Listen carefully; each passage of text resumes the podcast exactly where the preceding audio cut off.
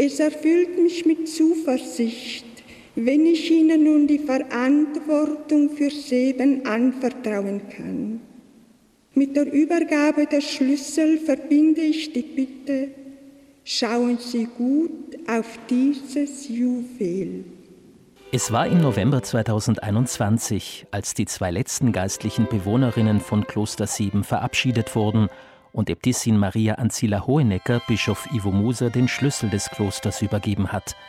Damit ging eine mehr als 330 Jahre lange Geschichte des Sebener Bergs unter der Obhut der Benediktinerinnen zu Ende. Unten im Tal war die Bevölkerung über diesen Schritt wenig erfreut. Walter Dorfmann beispielsweise ist von Kindesbeinen an mit der mächtigen Abtei oberhalb von Klausen verbunden. Ich habe selten in Klausen so eine miese Stimmung gesehen. Menschen mit Tränen in den Augen. Seben gehört nicht nur zu Klausen, Seben wird ja auch als der heilige Berg Tirols bezeichnet. Und zwar des historischen Tirols. Und ich glaube auch, dass es uns gut zustehen würde, wenn wir uns diesen Platz als das erhalten, wie er entstanden ist, eben als Ort der Besinnung. Da braucht man nicht gläubig sein oder was weiß nicht was, sondern einfach, wir brauchen einen Ort der Stille und wo man in sich gehen kann. Das Kloster Seben blickt auf eine lange und spannende Geschichte zurück. Die Dokumentarfilmerinnen Edith Eisenstecken und Efi Oberkofler zeichnen diese Geschichte historisch wie kunsthistorisch nach.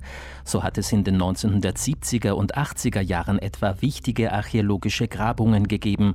Es kommen dann aber auch Menschen zu Wort, die Kontakt zu den zurückgezogenen Nonnen hatten, wie zum Beispiel Hildegard, die vor rund 50 Jahren Angestellte im angeschlossenen Gästehaus war. Wir haben mal fest aufpassen gemäß, dass wir ja nicht das Geschirr erschlagen, weil die Schwester Platz hat, die was ins beaufsichtigt hat, hat allem gesagt, Kitchen, wenn es etwas kaputt macht, das Tier hängt nachher von Gehalt an.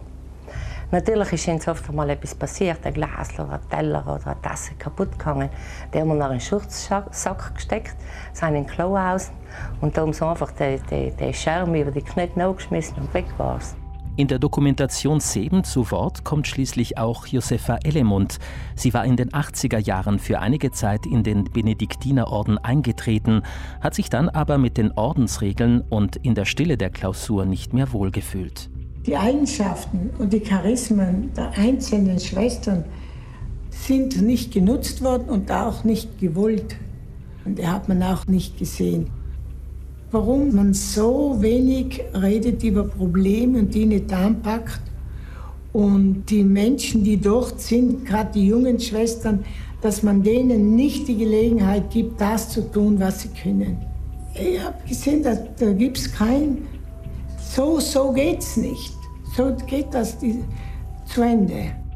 Zeitzeugenberichte aus der jüngeren Geschichte, aktuelle Filmaufnahmen, alte Fotos und Dokumente sowie Expertenaussagen – Säben ist ein Blick auf und hinter die Mauern eines geschichtsträchtigen Ortes. Die letzten Benediktinerinnen, die dort gewohnt haben, kommen dabei nicht zu Wort.